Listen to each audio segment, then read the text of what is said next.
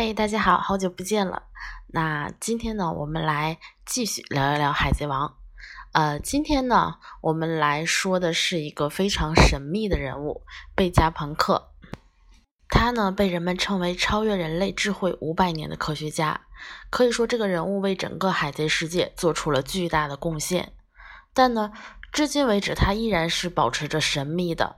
呃，至今为止呢，《海贼王》中已经有过关于他的很多次介绍，但是呢，这个人物从没有露过全脸。嗯，今天呢，我们就来先回顾一下这个人物。呃，首先呢，说一下他的主要贡献。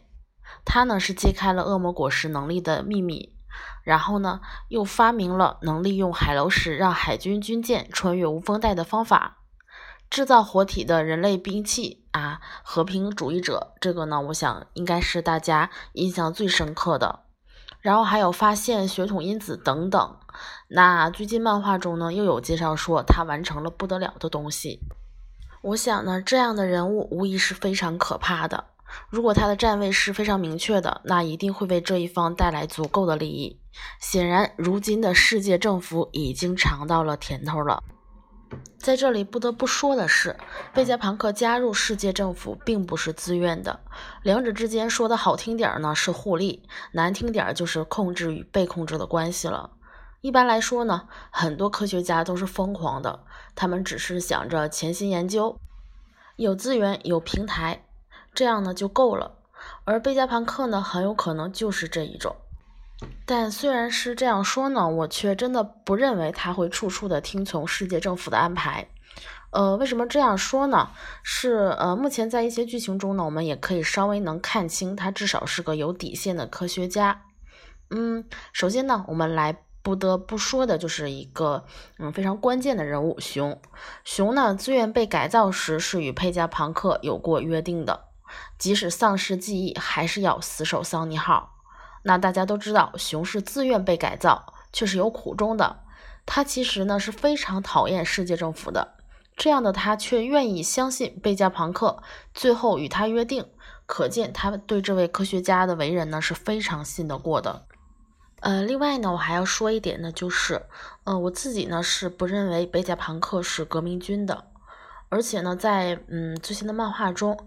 呃，乌鸦呢也说出了，就算能让他恢复自由之身，也恐怕不会回到曾经那个大熊了。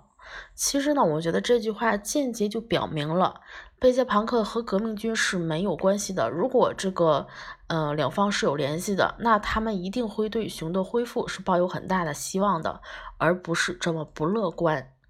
呃，虽然不是站在同一阵线呢，但是我却认为在未来的某一天呢，贝加庞克会帮助革命军的。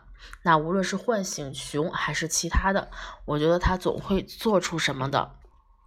要说原因呢，我们其实也可以从侧面了解到，贝加庞克的研究呢确实是很危险的。但无论是曾经因为无法让大家过上好日子而痛哭，还是反对凯撒时说的不需要能伤及平民的兵器，都能够证明这个人物是非常有底线的。那从现在的世界会议篇来看，世界政府也要搞大动作了，会利用科技啊，也是理所当然的。那如果他们的某些行动会触及到贝加庞克的底线，那他的站位就要重新估量了。但究竟以后到底如何呢？我觉得还是要等尾田仔揭晓。那大家也可以在评论中，呃，发表一下自己的观点。你对贝加庞克的站位呢是怎么看呢？嗯，那好了，咱们今天就到这里。然后，呃，更多精彩呢，欢迎大家关注咱们的公众号“孩子王人物分析”。然后呢，我每天都会在那里等你。嗯，今天就先这样了，拜拜。